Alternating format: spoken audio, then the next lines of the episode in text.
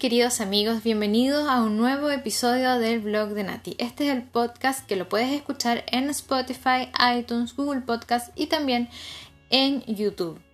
Eh, hoy día quiero tratar un tema bastante interesante. Quiero hacer un, más o menos un resumen de los últimos acontecimientos que ha habido de forma internacional acerca del coronavirus.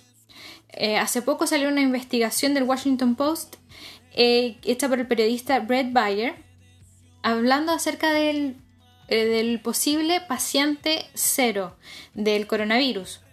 Y al parecer es un empleado del laboratorio de virología de Wuhan. Hay un laboratorio donde se encargan a estudiar distintos virus y cosas así.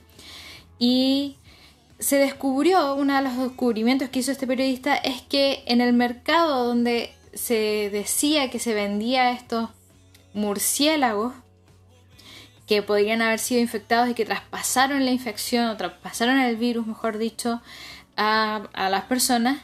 En el mercado de Wuhan, eh, donde, decían que se había iniciado este brote, no vendían murciélagos, sino que había sido un invento del régimen comunista chino para desviar la culpa del laboratorio.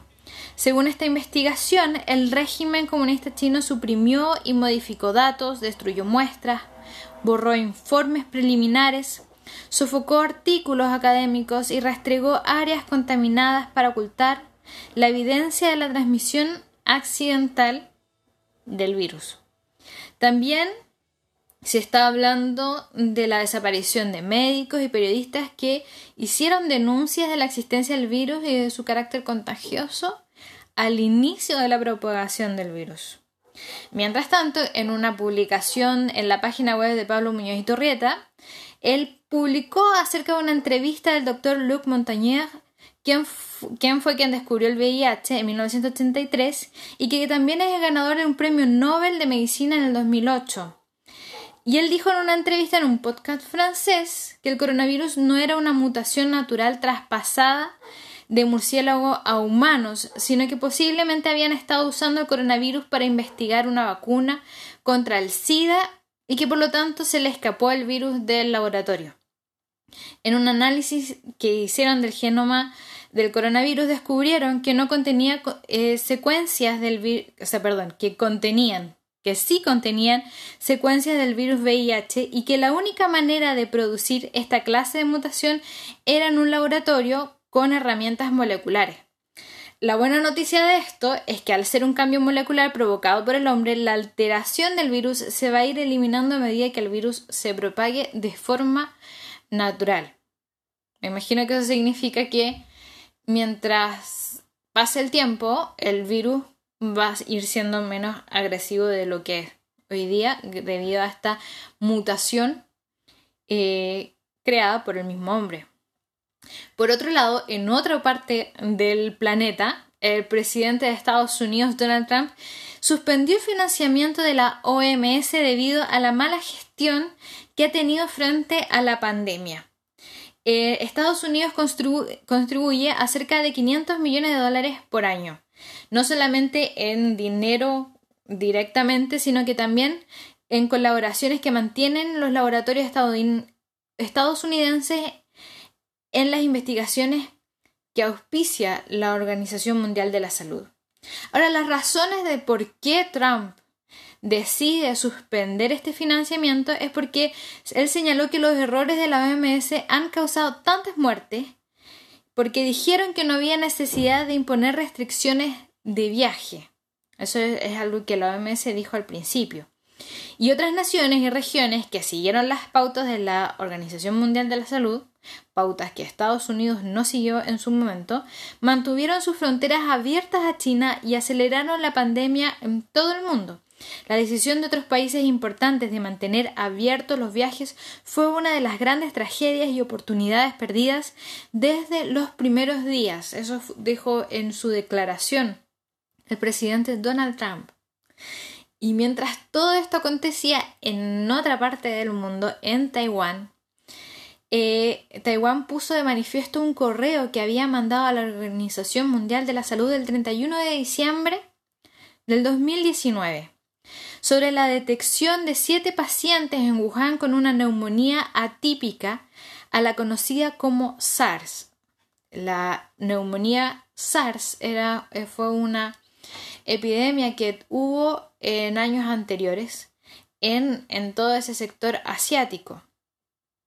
Por lo tanto, los taiwaneses ya conocían de esta neumonía y ellos se dieron cuenta que los siete pacientes de Wuhan eran, era una neumonía típica a la de SARS, era algo diferente. Y eran pacientes tratados de forma aislada. Esto significaba, para expertos, como los expertos de la Organización Mundial de la Salud, que era una transmisión de persona a persona. O sea, cuando se dice están siendo tratados de forma aislada, están manifestando que este virus se contagiaba de persona a persona. Sin embargo, según el New York Times, en China eh, solo advirtió a la OMS el 31 de diciembre del 2019 con un mensaje tranquilizador.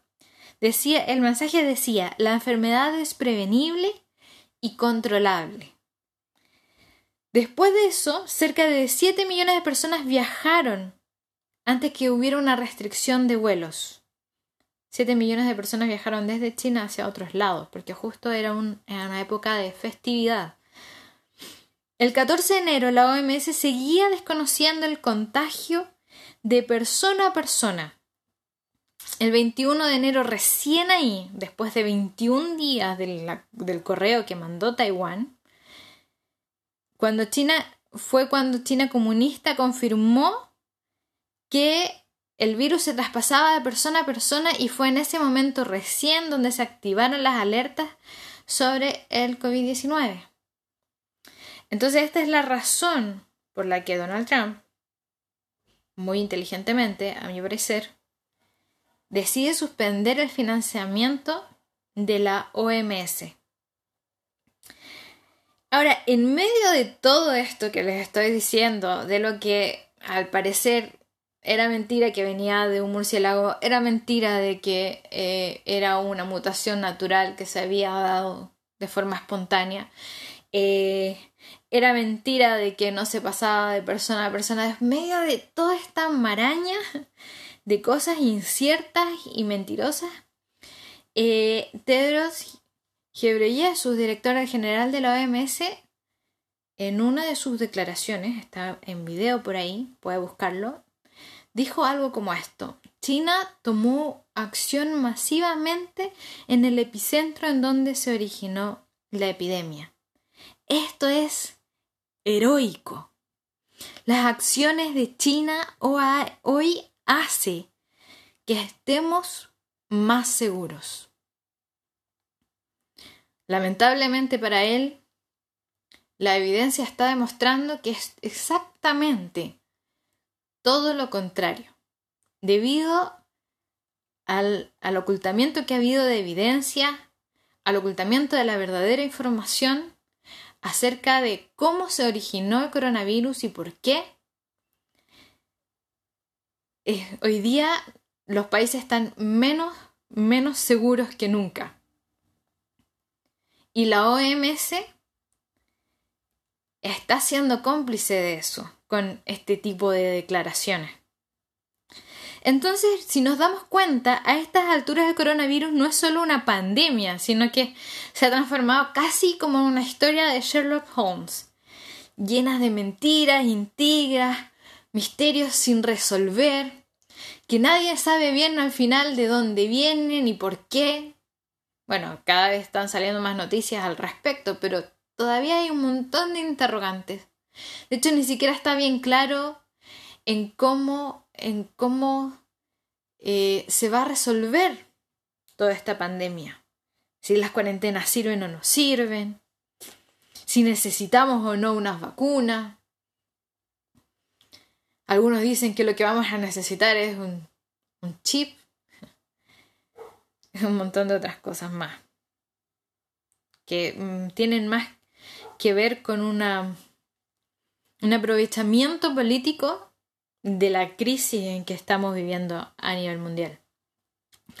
Y es que dicen por ahí que en los tiempos de crisis se saca lo peor y lo mejor de cada persona. Y eso es lo que estamos viendo hoy día.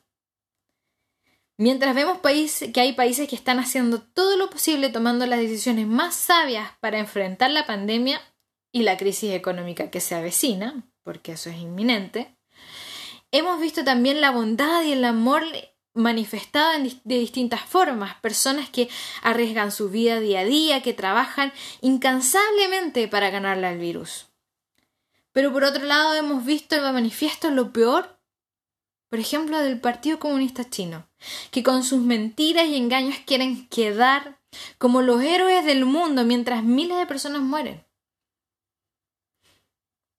También hemos visto el lado más oscuro de la Organización Mundial de la Salud y de otras organizaciones internacionales, que han sido cómplices del engaño del régimen comunista chino y que han preferido obedecer a la corrección política antes que proteger la vida de las personas.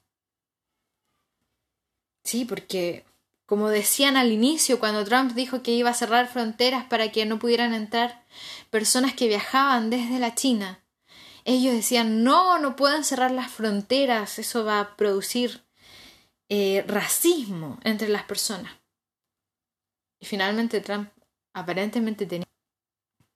Ahora yo quiero personificar un poco más, o personalizar, mejor dicho, no personificar. Personalizar lo que está produciendo esta crisis. Porque es cierto, hemos visto lo peor y lo mejor de naciones, de organizaciones. Pero yo quiero hacerte una pregunta, a ti que me estás escuchando. ¿Esta crisis ha sacado lo mejor o lo peor de ti? El cómo estamos enfrentando la pandemia a nivel personal es determinante para lo que va a ocurrir en el futuro. Esta pandemia y la cuarentena puede traer consecuencias desastrosas para nuestra sociedad. Y yo quiero enfocarme en dos temas principales. Y el primero es el distanciamiento social. El distanciamiento social es un arma de doble filo, porque evidentemente que éste sirve para evitar los contagios. Pero por otro lado desnaturaliza las relaciones personales y produce un cierto distanciamiento entre seres queridos. Estamos tratándonos los unos a los otros como si las personas, incluso personas que están sanas, que no tienen virus, que no tienen nada, como si tuviéramos lepra.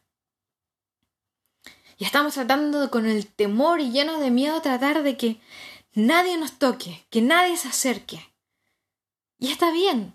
Por un lado, necesitamos un distanciamiento social para evitar el contagio, para que el contagio se propague lo más lento posible, se supone.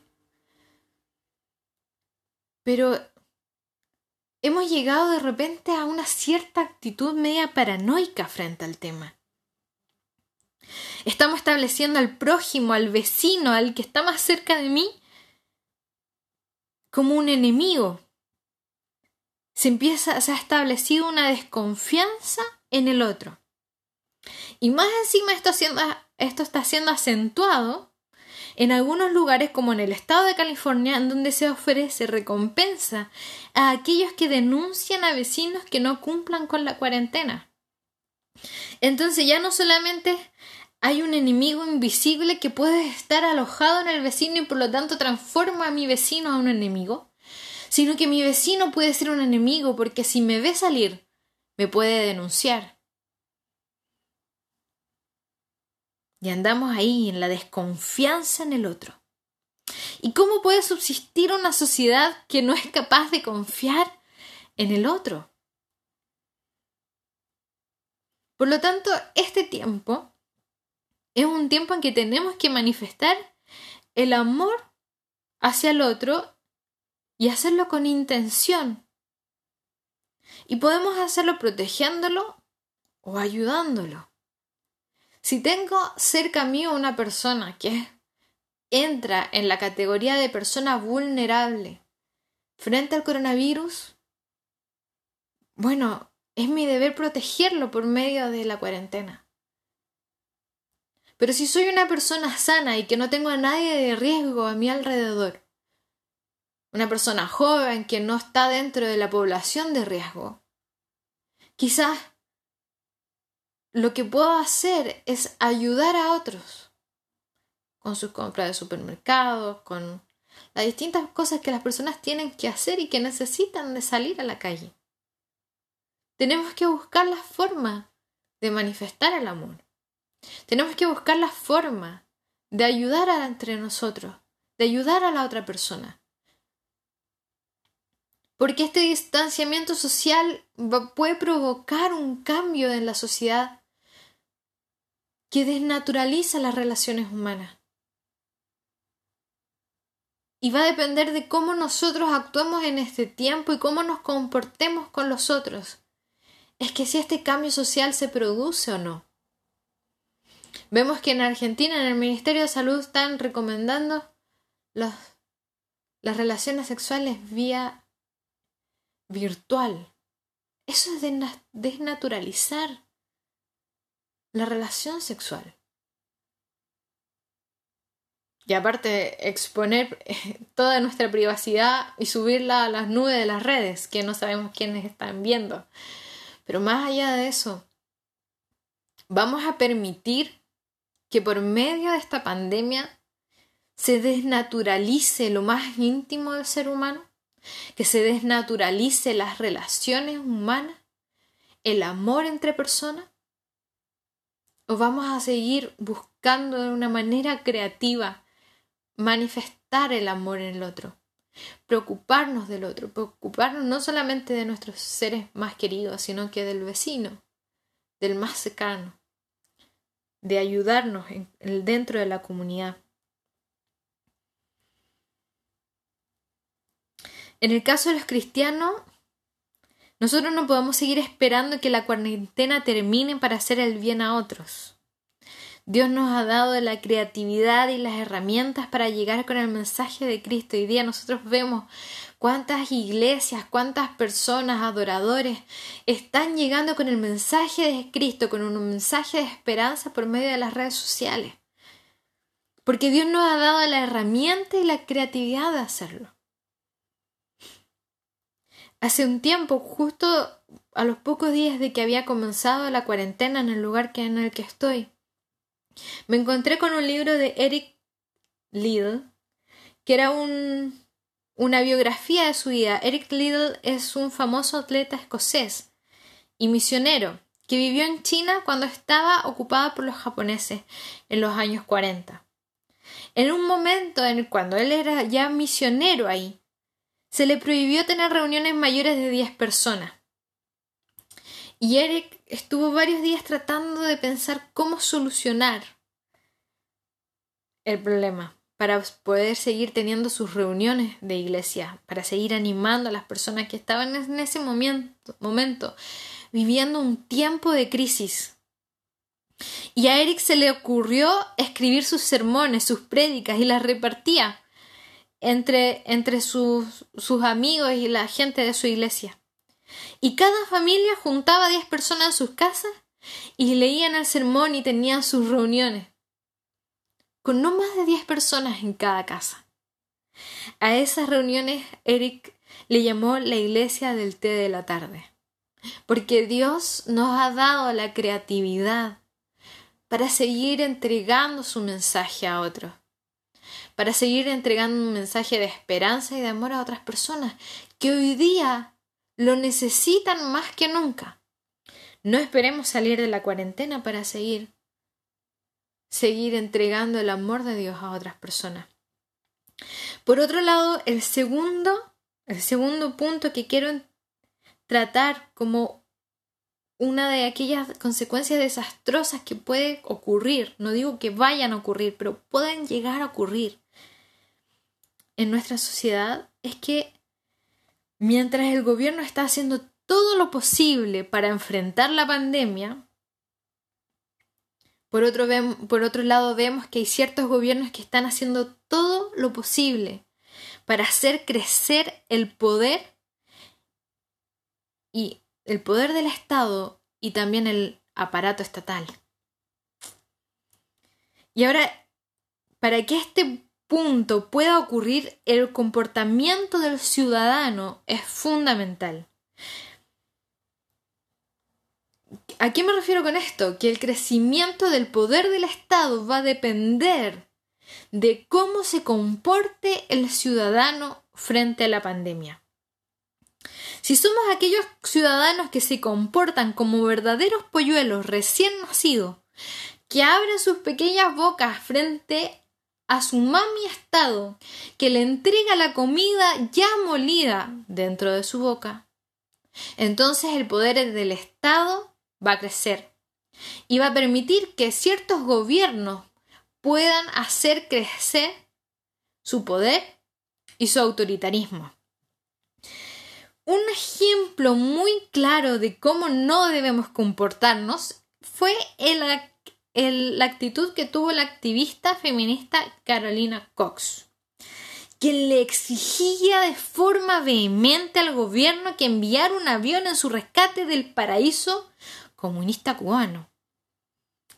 Esa es una de las grandes cosas que muchos no entendemos. ¿No era que Cuba era un paraíso comunista? ¿Por qué entonces ya estaba tan desesperada de salir de? Pero más allá de eso, esa actitud, esa exigencia de que el Estado tiene que responder, que el Estado me tiene que dar, que el Estado me tiene que solucionar, que el Estado tiene que hacerlo todo, le da autoridad y poder al Estado para que después ejerza su tiranía sobre los pueblos. Entonces vamos a comportarnos de esa manera, vamos a transformar nuestra nación en este jardín infantil que juega y vive sin saber qué es lo que está pasando a su alrededor mientras el Estado, papi Estado, mami Estado, niñera Estado, como lo quiera llamar, se hace cargo de nosotros.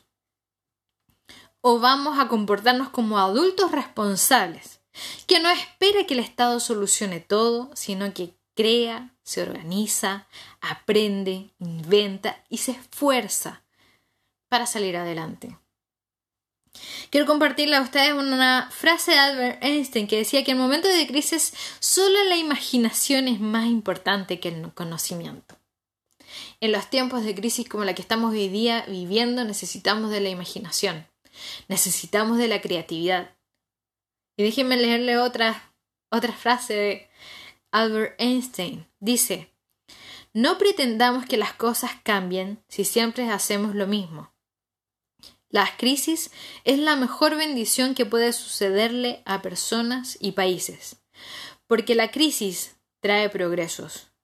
La creatividad, nace de la angustia como el día nace de la noche oscura. Es en las crisis que nace la inventiva, los descubrimientos y las grandes estrategias.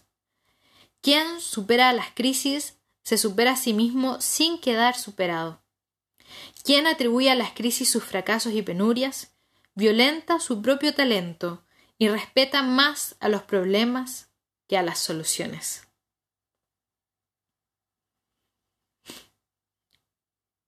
Es tiempo de que nos, nos comportemos como adultos responsables, que no esperemos que papi ha estado, mami ha estado, niñera ha estado, como lo quieras llamar, se haga cargo de nosotros, de nuestras necesidades o de las necesidades de los que están alrededor nuestro. Nosotros tenemos que hacernos cargo y pedir de esa creatividad para solucionar nuestros problemas, para enfrentar esta pandemia, para enfrentar esta crisis. Ahora los chilenos sabemos mucho de eso. Una, yo creo que una de las virtudes, tenemos muchos defectos como chilenos, pero si hay una virtud que podemos destacar es ese empuje que nosotros tenemos.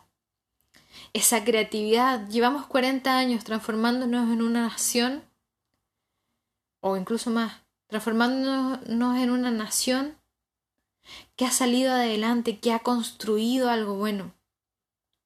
Con todas sus deficiencias, pero ha construido algo bueno. Que ha estado mejor, que ha mejorado durante estos 40 años. Y eso es gracias a la creatividad, al empuje, a la garra que el chileno tiene. De salir adelante, de levantarse en medio de las distintas catástrofes, crisis y muchas otras cosas que nos aquejan constantemente. Por lo tanto, es tiempo de que observemos que miremos qué es lo que el otro necesita, el otro, perdón, mirar qué es lo que necesita el otro y ponernos creativos. Es tiempo de ponernos creativos. Pequeñas cosas, pero en, esas pequeñas cosas transformarnos en una respuesta ante la necesidad del otro. De eso se trata el libre mercado, en que yo voy y respondo a la necesidad de otra persona. Y eso se transforma finalmente en un negocio. Ahora, espero que me entiendan, mi intención no es minimizar la crisis que está comenzando a vivir muchas personas. Hay mucha gente que está quedando cesante, los mini, mini emprendimientos están quebrando, hay trabajadores independientes que se están viendo afectados porque no pueden salir a trabajar y al ser independientes ganan de lo que trabajan día a día. Hay mucha gente que hoy día se está viendo afectada no solamente con el virus, sino que con el sistema que se está implementando, que es la cuarentena. Pero nosotros frente a la crisis vamos a tener dos opciones. Quedarnos de brazos cruzados y esperar que un Estado que ha demostrado ser deficiente y que ha demostrado que busca llenar los bolsillos de los políticos antes de mejorar la vida del ciudadano, venga a salvarnos. O la segunda opción, tenemos la oportunidad de podernos creativos. Y la pregunta que yo quiero hacerte es, ¿qué vas a hacer tú? Busca la necesidad de la otra persona. Busca qué es lo que está necesitando hoy día tu vecino, tu comuna, tu ciudad y busca una manera de creativa de solucionar eso. Y sea un aporte a la sociedad en vez de quejarte tanto. Sea un aporte en tu comunidad, sea un aporte en tu familia, sea un aporte de distintas formas, pero sea un aporte.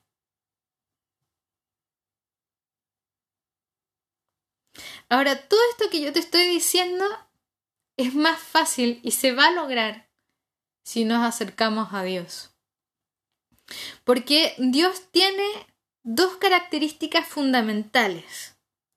Es que su amor echa fuera el temor. Por lo tanto, el amor de Dios nos va a permitir manifestar el amor a otros sin miedo, sin temor, sin pánico, a ser arrasados por esta pandemia. Y además, Dios es el creador del universo, de todo. Él ha creado la inteligencia más compleja del mundo. Ni siquiera los que han creado las tecnologías más impresionantes, yo que soy un amante de la tecnología, ninguno de ellos ha logrado la complejidad de la creación, de la naturaleza, del universo. Eso solo lo hace Dios. Y ese creador puede darte a ti y a mí la creatividad que necesitamos para salir adelante. La creatividad y la inteligencia y la sabiduría que necesitamos para enfrentar esta pandemia. Por lo tanto, en tiempos de crisis podemos ver lo peor y lo mejor de cada persona.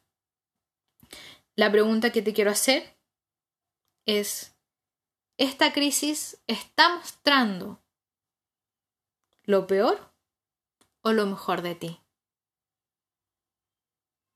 Y con esa reflexión me voy. Si te gusta, por favor, comparte esta información. No te olvides de este mensaje. Busca la manera de hacer el bien a otros, sin temer ninguna amenaza. Y nos vemos en un próximo episodio del blog de Nati.